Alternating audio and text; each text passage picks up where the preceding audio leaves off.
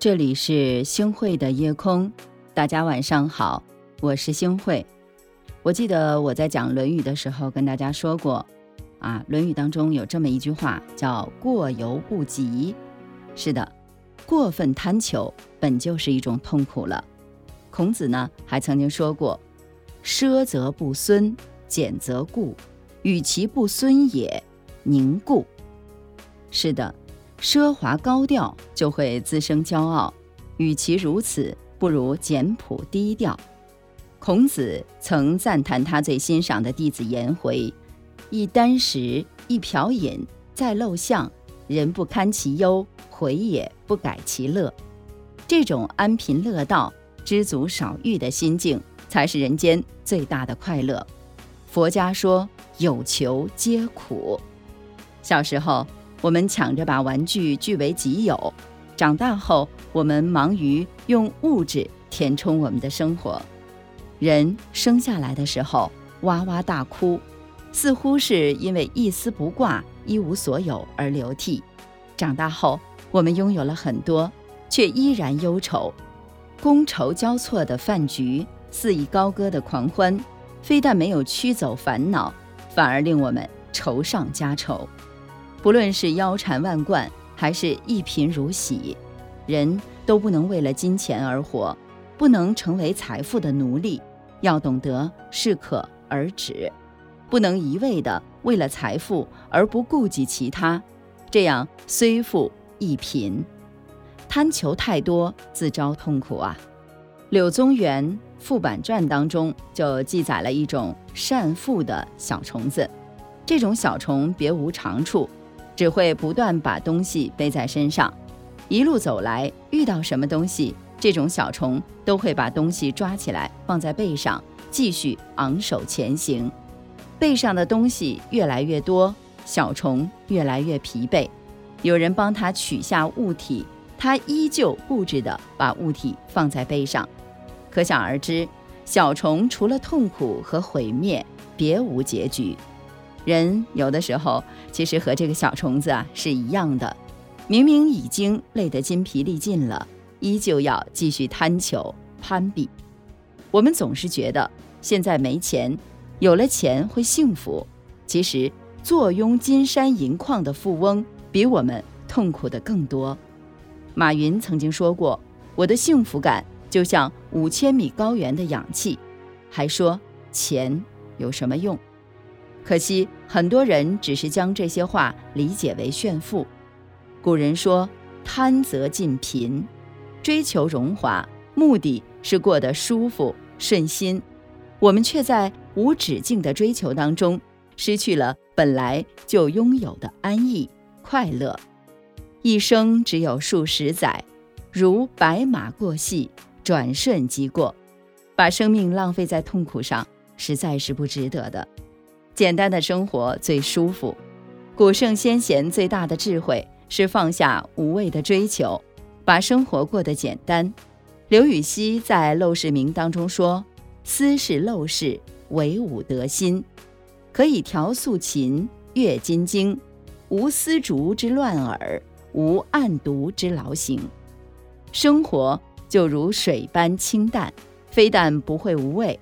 反而让人更好地品味世间的美。陈道明在拍摄《围城》火遍大江南北之后，陈道明名利双收，不免有点飘飘然。后来在一次偶然的机缘下，他拜见钱钟书老先生，一进门就被震撼了。钱老的家简单朴素，没有录像机、电视、电话，只有一个煎药的药锅子。整个房间极为宁静祥和，偶然药锅子传来几下噗噗声，书香药香交织，身处其中，内心顿然安静。陈道明跟钱老交谈了两个小时，跟别人说，跟钱老比起来，我什么都不是。从那以后，娱乐圈少了一位热衷名利的大咖，多了一位弹琴画画的闲人。最有味的生活是享受清欢，最无趣的事情是欲求不满。更荒唐的是，我们甚至没有问过自己，求取的东西是不是自己最需要的东西？或许只是因为别人在向上爬、往前冲，我们就亦步亦趋，从未思考过这么做是否合理。表面上志得意满，内心却是焦虑不安的，算不上真正的成功。卸下无谓的包袱，拍拍身上的尘土，安于粗茶淡饭，露出发自内心的微笑。才是真正的富有。林则徐曾经说过：“无欲则刚，有求皆苦，无求皆乐。知足的人住高楼大厦，心安理得；处破巷陋室，自得其乐。东西够用就好，生活简单就好。富有并没有想象中那么难，就看你肯不肯放下，愿不愿意自在。”他身上披着厚实的毛发，蜷缩在暗夜下。他从来不管风吹雨打，重复着吃完又睡下。他想在梦里安家，他。哦，坐一考拉，你可能天生愚钝吗？可并不妨碍你成为白日梦想家。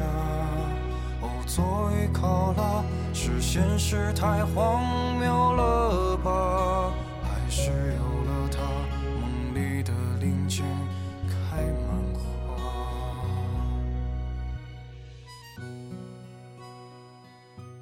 感谢您收听今天的夜空。如果你特别喜欢的话，那就请分享吧。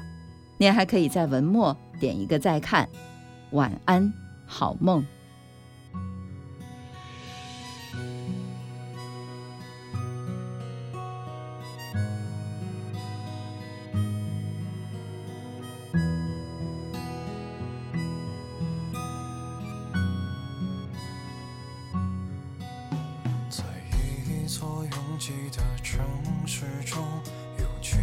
叫做鱼的考拉，他们。总慢一步学会长大，明辨是非真假。这也许就是人的变化，从懵懂无知到奸诈。